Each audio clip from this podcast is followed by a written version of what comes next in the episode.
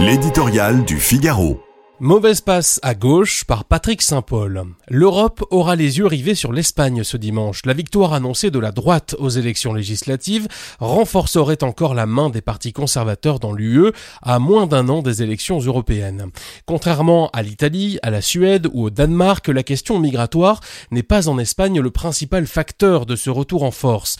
Piégé par les décisions incompréhensibles dictées par ses alliés de la gauche radicale, Podemos, Pedro Sanchez a fini par se prendre les pieds dans la mouletta.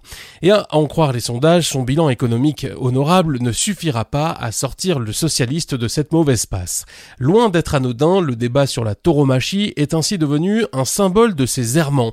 La tradition stigmatisée par son gouvernement comme une torture barbare a été érigée par la droite en patrimoine national, au même titre que les effets pervers des lois sur les violences faites aux femmes ou régissant la question trans.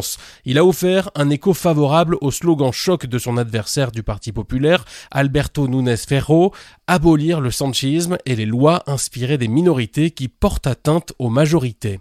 Nombre de lecteurs ne se reconnaissent plus dans l'Espagne de Sanchez et s'identifient à ce discours. De nombreux Espagnols s'inquiètent aussi de voir l'unité de leur pays fragilisée alors que Sanchez est otage de ses alliés indépendantistes catalans.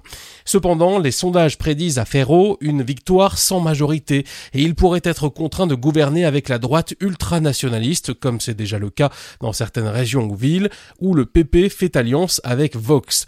Les deux partis sont unis par leur conviction que Sanchez a affaibli les institutions du pays et par leur hostilité aux séparatistes basques et catalans. Embarrassé par les positions radicales de Vox sur les LGBT et son discours climato-sceptique, alors que l'Espagne étouffe de chaleur, Ferro garde ses distances.